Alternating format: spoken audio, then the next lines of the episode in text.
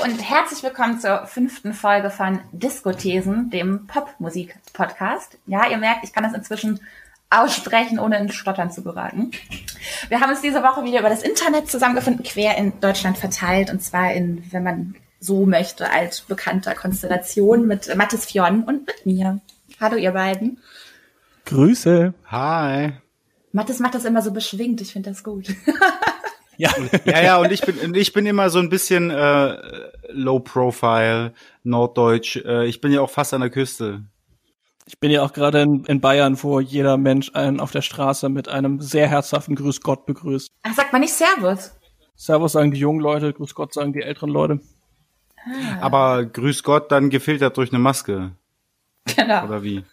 Habe ich auf der Straße noch nicht so oft gesehen. Ich gehe aber auch nicht selber einkaufen. Sehr, echt nicht? Also ich sehe sehr viele Menschen mit einer Maske hier auch auf dem Dorf und auch in Oldenburg und äh, in Bremen und in Hannover und überall. Also Masken all das over. Ich, das das finde ich gut, das beruhigt mich ein bisschen, dass das vielleicht auch in Berlin so ist, wenn ich zurückkehre. Das ist so, Mathis. Hier ist auch so eine Style-Challenge daraus geworden. Also je mehr du an Mustern auf dieser Maske hast und dir einfallen lässt, desto geiler.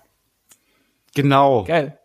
ich habe mir eine Bordeaux-rote Maske mit Sternen jetzt bestellt, also freue mich schon für meine Rückkehr nach Berlin. Ich habe einfach der, die äh, alte Armbinde von dem DDR-Souvenirshop, in dem ich gearbeitet habe, umfunktioniert und jetzt habe ich halt Helfer der Volkspolizei als äh, Logo auf meiner Maske. Aber sie ist noch nicht fertig. Aber ich, ich plädiere dafür, dass wenn ich zurück in Berlin bin, so wie Mattes ja auch zurück nach Berlin kehren wird, wir einfach die ganze Zeit ein Mask-Off von Future hören werden. Ja, so, so viel zu den Masken.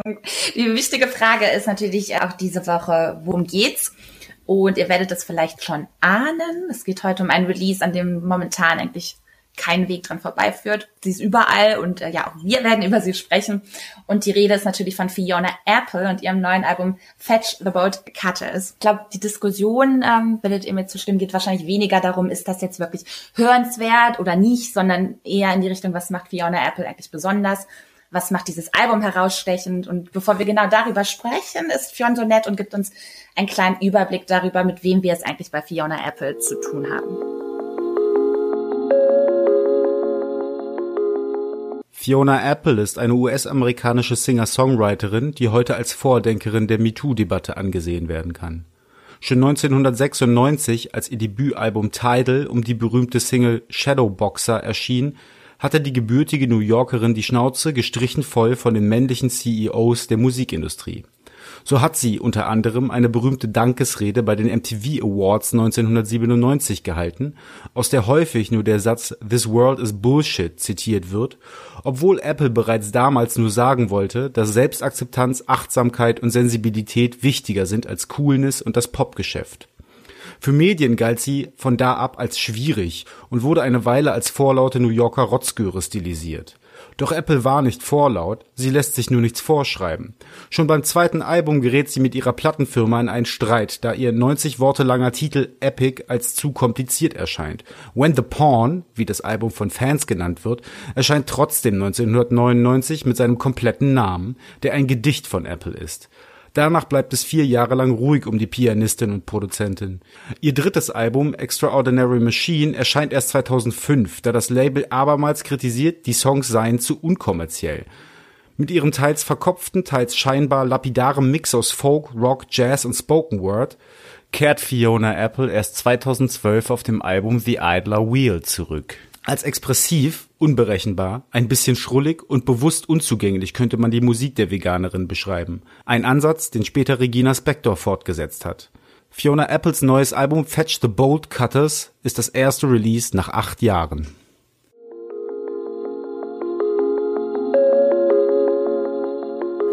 Danke, Fionn, für den Deep Dive. Du hast gerade ein bisschen dargelegt, welchen Impact insgesamt Fiona Apple als Person seit Ende der 90er hatte, dass sie ähm, schon sehr früh Themen wie Missbrauch von Frauen transparent gemacht hat, dass sie bedingt durch diesen MTV-Auftritt gerne so als die schwierige Frau gebrandet wurde, dass sie Befreiungskämpfe gegen Labeldiktate mhm. geführt hat und sich auch als Veganerin stark positioniert. Ich glaube, vieles davon spielt tatsächlich auch auf diesem neuen Album textlich eine Rolle. Aber bevor wir uns das näher anschauen, ist meine erste Frage an euch. Welche Bedeutung hat Fiona Apple für euch als Musikerin bis dato gehabt, bis zu diesem Album jetzt? Also wie seid ihr mit der Musik von ihr verbunden und seid ihr es überhaupt? Ich bin über Fiona Apple schon relativ früh drüber gestolpert, einfach aufgrund dessen, weil ich äh, einen sehr musikinteressierten Vater habe und zweitens ich einen Vornamen habe, der mit Fionas Vornamen verwandt ist, nämlich es ist die weibliche Variante von meinem und deswegen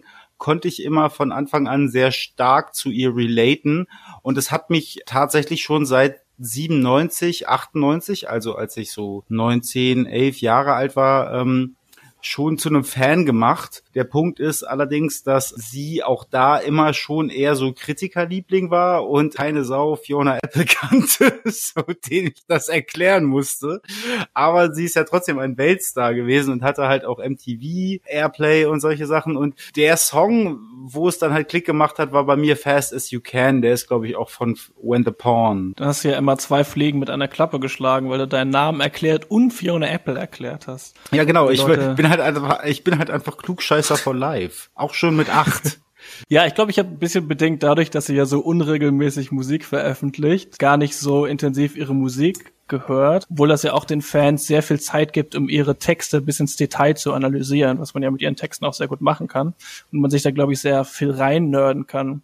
Aber ich glaube, ich kannte sie lange eher so als einen Namen und als eine Person des, Person des öffentlichen Lebens, die auch einfach in Interviews irgendwie immer sehr interessant und charismatisch ist. Und ihre öffentliche Wahrnehmung ist ja auch immer schon eine etwas paradoxe oder heuchlerische Kombination gewesen aus so einem, ah, dieses, diese junge Frau am Anfang, die müssen wir irgendwie in Schutz nehmen und gleichzeitig begafft man sie aber total und spekuliert darüber, dass sie zu viel trinkt und immer die mhm. falschen Männer datet. Sie ist aber ja mit dem allen selbst auch immer sehr offensiv umgegangen, beziehungsweise ist all das vielleicht nicht überraschend, wenn es so viele Interviews gibt, in denen sie irgendwie erzählt, wie sie in Johnny Depps Villa Pilze genommen hat oder so, dass dann TMZ darauf anspringt ist auch nicht unbedingt überraschend. Und ich finde, das ist vielleicht so ein bisschen das, was sie als Musikerin, aber eben genauso wie als Person des öffentlichen Lebens oder als Privatperson, ich habe das Gefühl, da gibt's nicht so große Unterschiede, weil sie immer ausmacht, dass sie so sehr radikal offen und ehrlich ist. Das wird ihr dann manchmal zum Verhängnis, wenn die Klatschpresse um die Ecke kommt. Und gleichzeitig habe ich das Gefühl, sie will das aber wahrscheinlich auch gar nicht.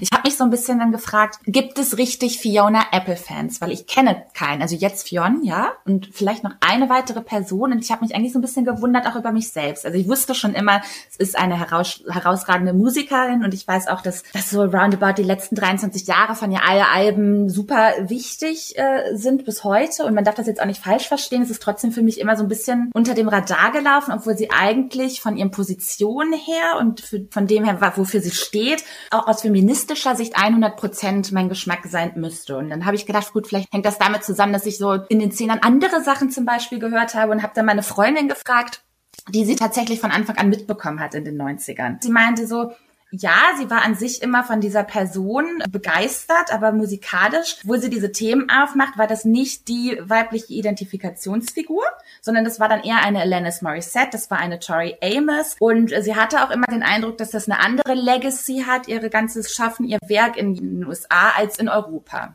Da habe ich mich gefragt, ist das so? Wie seht ihr das? Ich möchte dazu sagen, ich habe den Eindruck, dass Fiona Apple eine Konsequenz aus äh, Alanis Morissette ist und äh, dieser ganze Backlash von autarken, self-empowernden Frauen in der Popmusik, im Mainstream-Pop, beginnt eigentlich schon Mitte der 80er und es gibt ab 88, 89 ganz viele KünstlerInnen, halt meistens Frauen, die alleine Songs singen über äh, ihre Erfahrungen mit Sexualität, mit Diskriminierung und so weiter und so fort. Das ist halt häufig sind das halt irgendwelche One-Hit-Wonder, die im Sande verlaufen. Aber ich würde zum Beispiel sagen, dass halt so äh, Belinda äh, Carlisle oder so Circles in the Sand und sowas. Da fängt es so ein bisschen an und dann geht es so ein bisschen weiter mit äh, Sophie B. Hawkins, mit Right Beside You und, und du hast so eine ganze Linie von so äh, weiblichen äh, Solo-KünstlerInnen, die halt äh, Indie sind, aber irgendwie auch Pop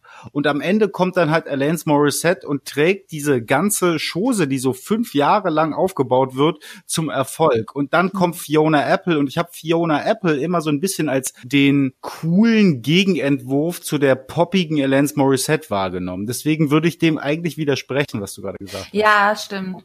Und insgesamt auch in so einer Zeit, wo eigentlich, also so Ende 90er, Indie-Geschrammel Hardcore, manche trauern noch Kurt Cobain hinterher und dann ein Jahr später auch achten jetzt Britney und sowas. Genau, ja. Also insgesamt finde ich eine spannende Zeit, in der dann irgendwie Nerv getroffen wurde mit diesen Frauen, die du gerade genannt hast. Aber wenn wir jetzt mal zum neuen Album Fetched About Cutters kommen, sprechen wir doch mal darüber, was genau Fiona Apple jetzt gerade so wichtig macht. Ich habe das ja vorhin schon angedeutet. Dieses Album ist überall. Es einigt sich auch eigentlich jeder darauf, dass es herausragend ist. Was ist es denn, was hat dieses Album rein, rein soundtechnisch für euch erstmal zu bieten, was euch beeindruckt oder überrascht oder begeistert? Welche Momente hattet ihr da? Also ich finde, im Sound fällt zuerst mal auf, dass sie ganz viele Field Recordings da drin hat. Auf dem Titelsong bellen ja Hunde am Ende. Das gab es auf dem letzten Album auch schon. Und es gibt auch irgendwie Interviewfetzen, wo sie dann sagt, ja, der Song lag Jahre in der Schublade rum, bis ich dann irgendwie die Kinder auf dem Spielplatz oder den Hund gehört habe und gedacht habe, ah, okay, das ist das Element, das dem Song noch gefehlt hat. Also sie hatte auch so einen äh, manischen Perfektionismus ja fast schon. Sehr getragen von den Schlaginstrumenten. Man kann aber teilweise schwer erkennen, worauf überhaupt gerade rumgetrommelt wird, ob das tatsächlich ein Schlagzeug ist oder die Wände in ihrem Haus oder irgendwelcher Metallschrott. Und die Instrumente, die vorkommen, werden auch teilweise anders eingesetzt, als das üblich ist. Das erinnert mich dann immer an das präparierte Klavier zum Beispiel. Also ich, das ist eigentlich eine Technik aus dem Jazz oder aus der neuen Musik. Das präparierte Klavier bedeutet, dass du den Klavierkasten aufmachst und Gegenstände, äh, Metallgegenstände auf die Klavierseiten legst oder Schrauben zwischen die Klavierseiten drehst. Das heißt, wenn die Hämmer diese Seiten anschlagen, dann gibt das so blecherne Geräusche. John Cage hat das entwickelt. Ja, ja, witzig, ähm, witziger, ähm, witzigerweise habe ich vor ein paar Tagen das John Cage Video, es gibt ein Video davon, wie er den Waterwalk aufführt im Fernsehen und er schmeißt einen Fisch in einen Flügel rein. Ja. genau, das ist auch sehr lustig teilweise. Es gibt auch von äh, Helge Schneider ein Bit, wo er im Prinzip ein präpariertes Klavier, also diese Jazz-Technik nutzt und eben aber halt quasi scheinbar unabsichtlich die ganze Zeit irgendwelche Gegenstände einfach in den, in den Klavierkorpus fallen. Naja, und ich finde, das hört man auf dem Album also auch ein bisschen. Das Klavier, das ja so ihr Hauptinstrument ist, neben der Stimme schon immer klingt, eh teilweise, als würde sie darauf herumhacken und als würde sie das auch wie ein Schlaginstrument verstehen. Und dann gibt's teilweise so einen Kontrabass, der gar keine bestimmten Noten mehr zu spielen scheint, sondern irgendwie nur noch so brummt und Geräusche produziert. Also die, der ganze Sound, finde ich, ist schon relativ avantgardistisch, will ich mal fast sagen, großes Wort.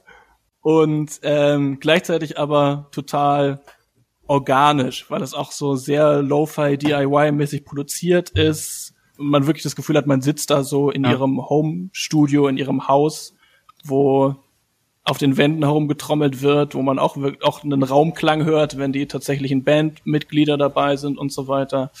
Ähm, hm. So würde ich das beschreiben. Es hm. klingt sehr organisch. Und es werden ja auch ganz oft so organische äh, Metaphern bemüht, wenn es um Fiona Apples Sound geht. Ich finde, und das ist vielleicht auch so ein bisschen meine, meine Hip-Hop-Sozialisation, die da so ein bisschen durchsickert.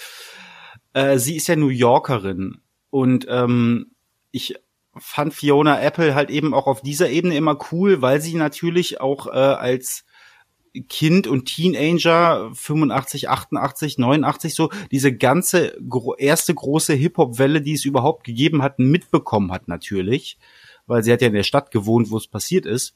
Und ähm, mhm. ich hatte den Eindruck äh, von Anfang an, also der erste Song ist ja noch irgendwie mit äh, richtig klassischer Instrumentierung und so ein ganz klassischer Pop-Song im im Verhältnis, wie man es bei Fiona Apple halt so wahrnehmen kann. Aber danach wird's immer perkussiver, was ja Mattes auch gerade gesagt hat. Und ich hatte so ein bisschen den Eindruck, dass sie sich da sehr stark auf ähm, Sachen bezieht wie, wie Last Poets. Also im Prinzip ist nur so getrommelt im Hintergrund und äh, sie haut da die Lines raus so, und macht die Ansagen und halt eben aber auch eben mit dieser ähm, educating Attitude und das ist so ein bisschen so dieses, hm. dieses Harlem-Ding irgendwie. Ich hatte, ich, das habe ich eher daraus gehört. Beim ersten Hören dachte ich auf jeden Fall, ich muss wirklich gestehen, also ich höre dann immer so dreimal, beim ersten Mal so nebenbei, beim zweiten Mal genauer hinhören, dann beim dritten Mal vielleicht mit Lyrics lesen. Am ersten Mal dachte ich, mein Gott, das ist ja völlig offbeat. Ich fand super chaotisch und dann habe ich erst irgendwann beim zweiten Mal hören gemerkt, wie, wie punktgenau eigentlich alles gesetzt ist. Und ich habe eine These auch gelesen, dass es, wenn es um dieses Perkussive geht, Mathis, du hast von zwanghaft vorhin gesprochen. Sie hat ja diese Obsessive Compulsive Disorder, dieses Zwanghafte und dass das jetzt das Album sei, auf dem diese Disorder eine Stimme mhm. fast schon bekommt, weil sie alles so super strukturiert, auf Rhythmen beharrt, alles ganz genau dahinsetzt dass ich das da so ein bisschen ausdrücken würde fast. Mhm. Also der ist natürlich immer so ein bisschen merkwürdig, wenn man über die psychischen Krankheiten von KünstlerInnen spricht, wo das immer die Gefahr birgt, dass man das irgendwie so romantisiert, ja. so dieses Oh, Genie und Wahnsinn-Ding. Aber es mhm. ist halt bei ihr tatsächlich sehr interessant, weil sie, glaube ich, auch selbst, also zum einen, das habe ich ja vorhin schon so ein bisschen angedeutet, so diese radikale Sensibilität, diese radikale Offenheit und Ehrlichkeit, die sie hat. Also zu sagen, oh, die Künstlerin muss irgendwie traurig sein, damit sie ihre besten Werke schreibt, ist eigentlich so eine komische Romantisierung davon, wenn es jemandem nicht gut geht. Aber ich glaube, man kann aus ihren Songtexten und auch aus Interviews aus, rauslesen, dass sie das selber so ein bisschen so sieht.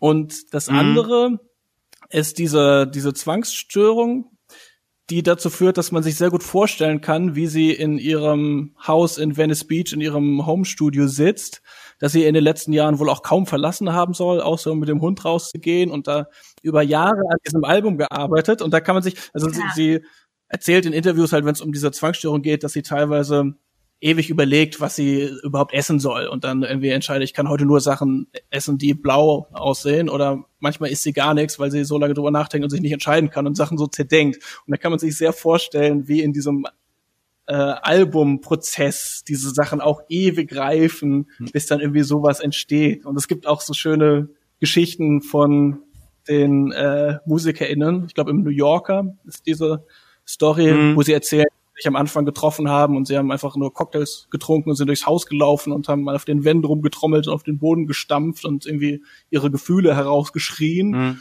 und dann äh, geguckt, ob irgendwas dabei davon brauchbar ist und dann wahrscheinlich das zu 99 Prozent wieder ja. weggeworfen. Und also man kann sich sehr gut vorstellen, wie langwierig und irgendwie perfektionistisch dieser Prozess ist und es ist schwer, da jetzt keinen Zusammenhang zu ihrem OCD herzustellen, finde ich.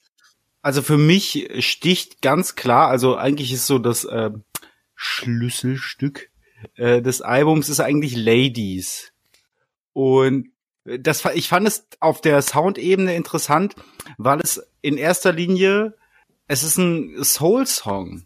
Und ähm, ich habe recherchiert, gelesen, dass ähm, der Song relativ oft performt wurde in ihren Live-Sets, also nachweislich irgendwie 2012, 2013, 2017 und der Song hat ähm, eine, immer eine Wendung genommen. Sie hat die Sachen immer wieder über Jahre hinweg äh, geschrieben, äh, so stehen gelassen, performt, dann wieder um, umformuliert und so weiter. Und ich, ich finde, das ist irgendwie im Endeffekt auch so den Eindruck, den ich von diesem Album habe. Es klingt eigentlich wie eine komplette Session, aber sie hat das halt komplett äh, durchdacht obwohl es so klingt, als hätte sie es irgendwie an einem Tag aufgenommen. Ja, das, aber das finde ich wirklich äh, einfach mal eine krasse Feststellung schon mal und eine krasse Leistung, dass das so total organisch klingt, dass man das Gefühl hat, also das klingt gerade, als wäre wäre man in ihrem Haus und es hat alles total viel Raumklang und whatever und es klingt alles wie aus einem Guss und man gleichzeitig aber, wenn man sich ein bisschen einliest, weiß, dass es halt ein kompletter Flickenteppich tatsächlich ist aus tausend Field Recordings und Aufnahmen, der so super perfektionistisch über Jahre zusammengefügt wurde. Also diese Kombination ist schon irgendwie eine krasse Leistung mhm. alleine.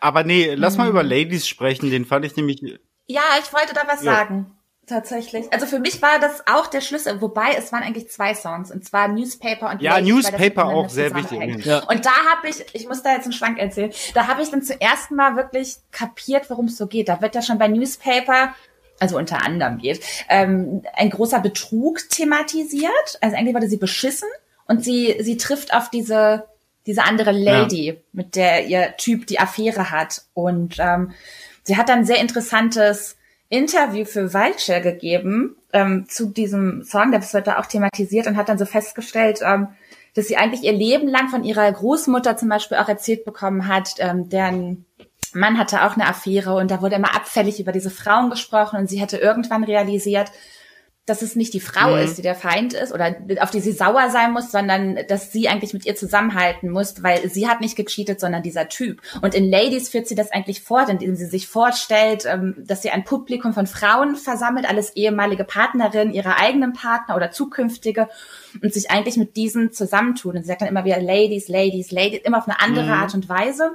Mal solidarisch, mal warnend vor gewissen Dingen. Und ich fand diesen, diesen Zusammenhang und wie diese beiden Songs zusammen funktionieren und was die thematisch aufmachen und auch an, an Größe zeigen, das muss man auch erstmal hinkriegen, finde ich. Ist, das fand ich super beeindruckend. Und da habe ich erst irgendwie mich diesem Album gegenüber wirklich geöffnet. Auf dieser textlichen Ebene hat mich das dann super doll bekommen. Ich habe ähm, eine Interpretation gelesen, die Newspaper nicht als das gelesen hat, was ich auch äh, so wahrgenommen habe, dass es halt eben um äh, eine Frau geht, die in einer heterosexuellen Beziehung zu einem Mann stand und äh, diesen dann mit äh, seiner neuen quasi sieht, äh, sondern äh, diese Interpretation sagte, es geht um einen äh, Mann, der äh, sowohl sie als auch seine neue äh, missbraucht hat.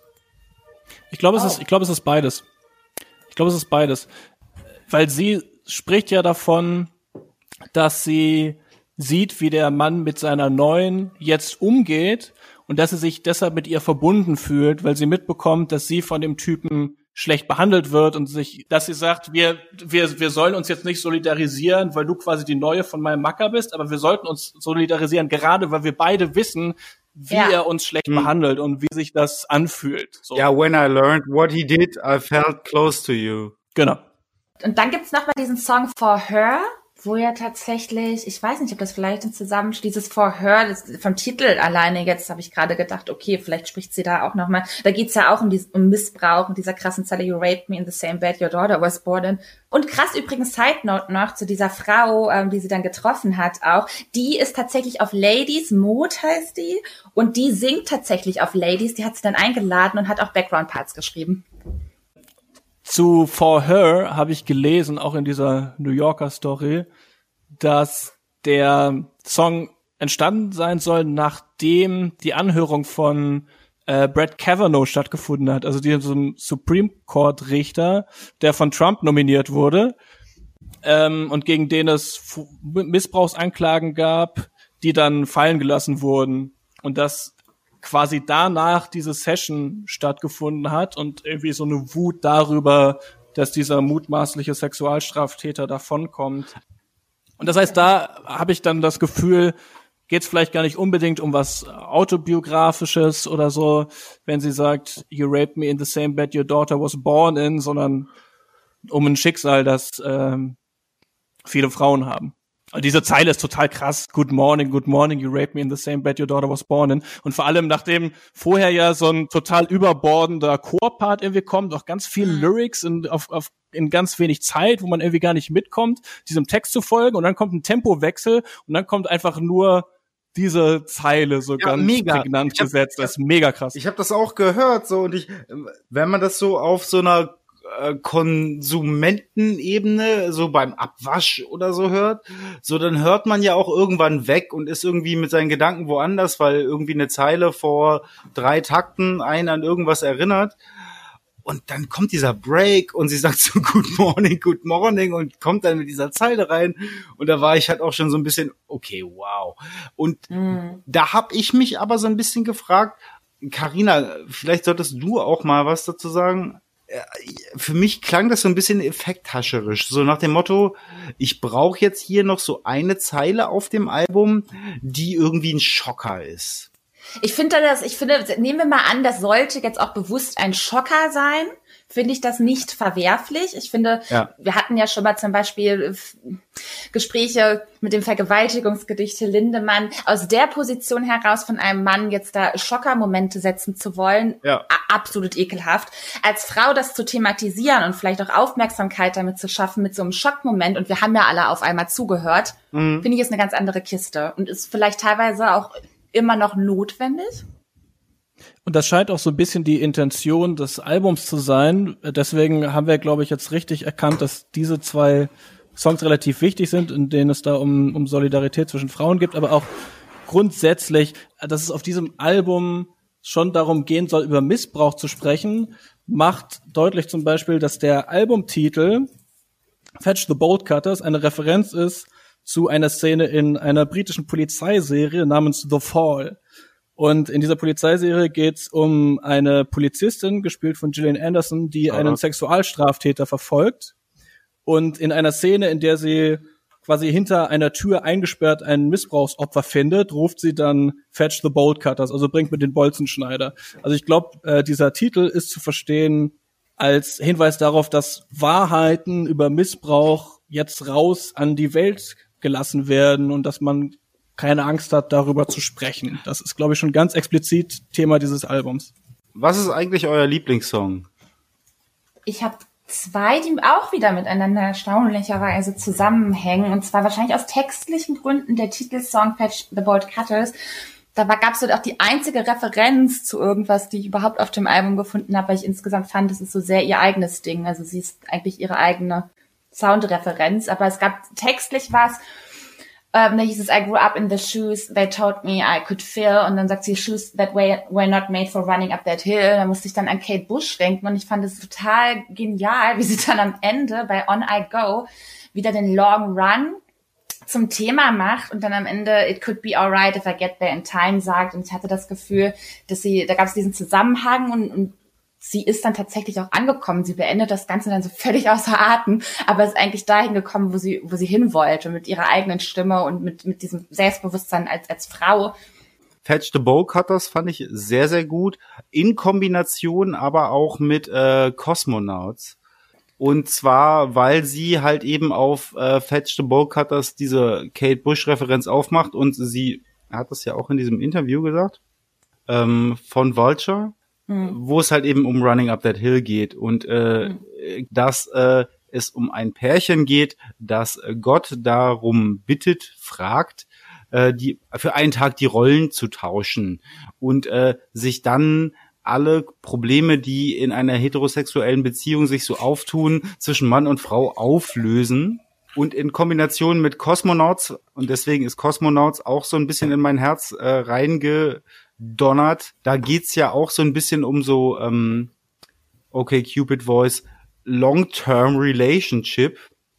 Und mhm. dass das halt irgendwie funktioniert und möglich ist. Also, dass man schon zueinander finden kann. Und ich fand das halt, obwohl das Album anklagend ist, was ja definitiv angebracht ist, fand ich diese beiden Aspekte doch sehr versöhnend halt auch äh, und das alleine durch diese Kate Bush Referenz, aber Kate Bush Referenzen kriegen mich immer.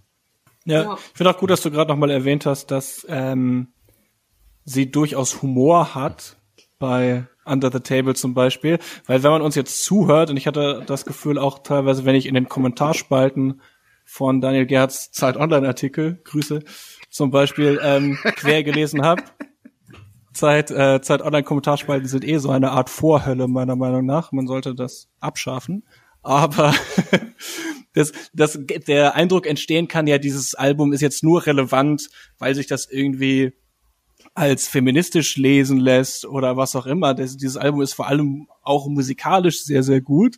Und zum Zweiten ist sie überhaupt keine Predigerin, sondern sie hat auch jede Menge Humor und wie Fionn gerade erwähnt hat, gibt's auch versöhnliche Momente.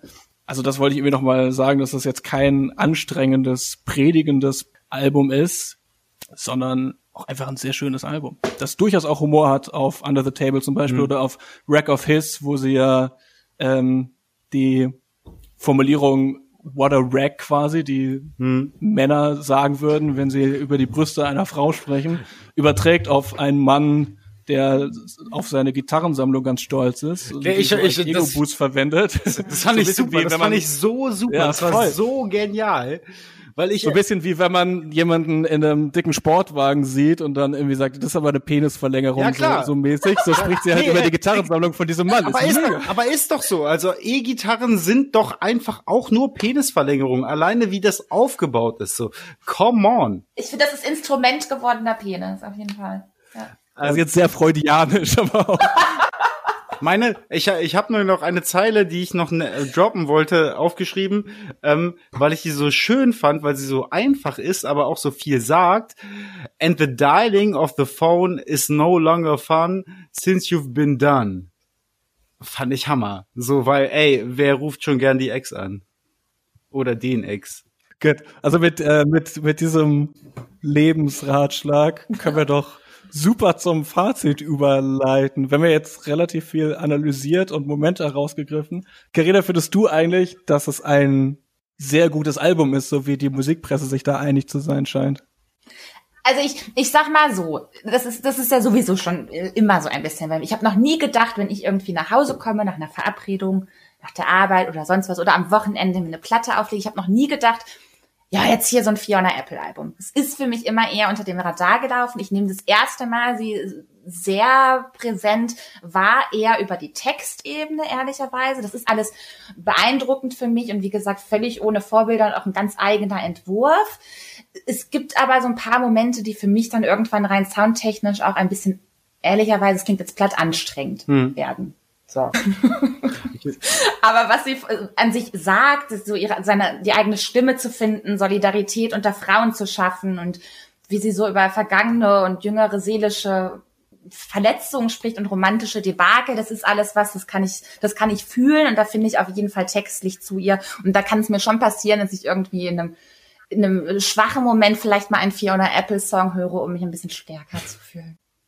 Wir haben nicht so wirklich erwähnt, ähm, dass sie ja auch ihre ganze Karriere über eine Protesthaltung gegenüber der Musikindustrie hatte und vor allem gegenüber der kommerziellen Erwartungen, dass man immer wollte, dass sie mal wieder so einen Airplay-Hit wie Criminal oder so macht oder, oder Shadowboxer. Und das Schöne an dem Album, finde ich, ist eigentlich, dass es quasi eine Verschränkung von Form und Inhalt gibt, weil diese soundtechnische Protesthaltung, dass das eben nichts ist, was ins Radio passt oder auch nichts ist, was in die Erwartungshaltung von ihren Plattenbossen passt, wahrscheinlich, ist halt sowas, was ihre ganze Karriere über quasi bis zu diesem Punkt gewachsen ist, diese Form, die sie da gefunden hat. Und das passt halt ganz gut zu der Protesthaltung, die es auch inhaltlich hat, finde ich. Keine Aufreger diese Woche, dafür jede Menge schöne Songs wieder gehört, rausgesucht. Ähm, Fionn, was, was hast du gehört? Was hat dich überzeugt die Woche?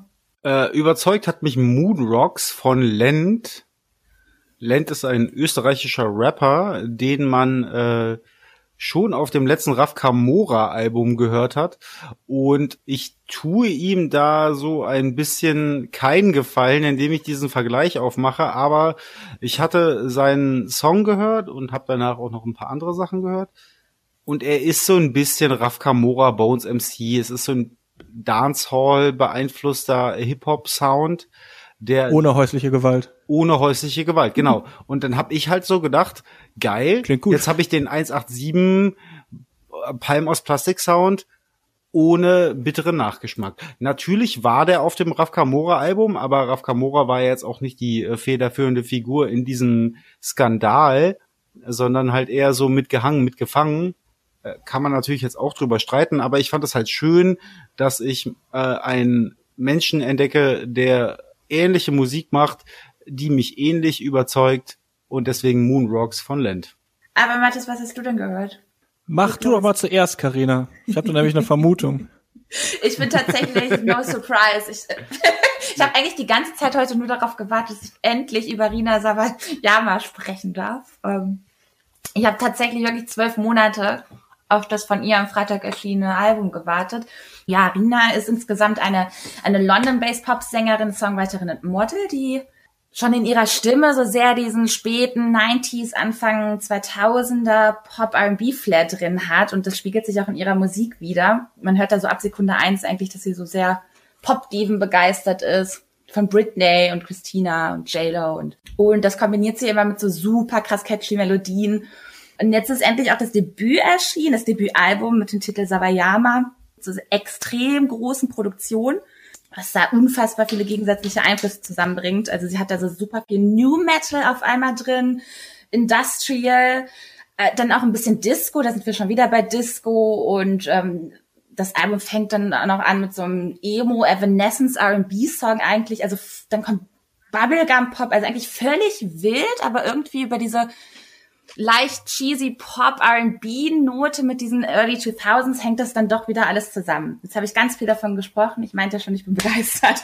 Mein Song auf dem Album war auf jeden Fall ähm, Love Me For Me. Das ist so der einzige 90er Hip-Hop beeinflusste Song auf dem Album, der äh, trotzdem immer noch Power Pop ist. So ein bisschen an Bruno Mars, KDB Finesse erinnert im Beat. Äh, mit so einer sehr slicken Melodie und nice gesetzten Handclaps und ähm, der Titel sagt's schon, es geht natürlich um Self-Love. Es klang wie die The Dome CD, die ich meinem Großvater früher geklaut hatte, warum auch immer der The Dome hatte und das klang so, als ob das so irgendwo zwischen Mystique, Leon Rhymes, J-Lo und den A-Teens irgendwie so kommt und ich, ich weiß nicht, irgendwie macht mich das total happy, das erinnert mich wirklich so an diese, diese good old Pop Days. Ähm, hat aber trotzdem so einen eigenen 2020-Ansatz, in dem sie, wie gesagt, so Sachen kombiniert, wo man eigentlich denkt, die gehören nicht zusammen. Ja, Überraschung. Äh, ich habe dich vorgelassen, weil ich einen anderen Song aus dem Album ausgewählt habe. weil du den großen Powerpop-Moment quasi genommen hast. Ich dachte, ich bringe noch einen Song unter, der sehr gut dafür steht, wie sie Genres vermischt. Das hast du schon gesagt. Ich finde, das ist fast schon hm. so ein neues Genre oder zumindest ein aktueller Trend an so willentlich überproduzierter Popmusik. Ich finde bei Lizzo zum Beispiel ist das teilweise auch so ein bisschen so, dass man das Gefühl hat, ähm, es ist völlig egal, ob sie jetzt R&B, Soul oder Rocksängerin ist. Man nimmt so ein bisschen einfach das, was zu dem Song passt, den man gerade schreiben will. Und dank moderner Produktionstechnik ist das halt auch überhaupt kein Problem, der Sängerin dann mal eben einen Disco-Beat oder New Metal Riff zu schreiben, wenn sie darauf gerade Bock hat. Und diese New Metal Riffs kommen zum Beispiel auch in dem Song Excess vor. Das, äh, damit ist nicht die kleine Größe gemeint, sondern es geht um Exzess. Die Lyrics mhm. parodieren so ein bisschen unsere maßlose Konsumkultur. Und diese New Metal Riffs, das ist ja überhaupt eine große Leistung, finde ich, von diesem Album, dass sie es schafft, 2020 so Korn-Referenzen cool klingen zu lassen. Das hätte ich nicht gedacht. Korn-Referenzen treffen nicht hier, habe ich das Gefühl, bei Access auf äh, Britney Spears, Justin Timberlake, NERD, wie Karina auch schon ähm, erwähnt hat. Ganz viele Referenzen kann man hier aufzählen und irgendwie funktioniert's. Und deshalb habe ich gedacht, ich pack noch einen zweiten Rina Sawayama Song in unsere Playlist und das ist der Song Access.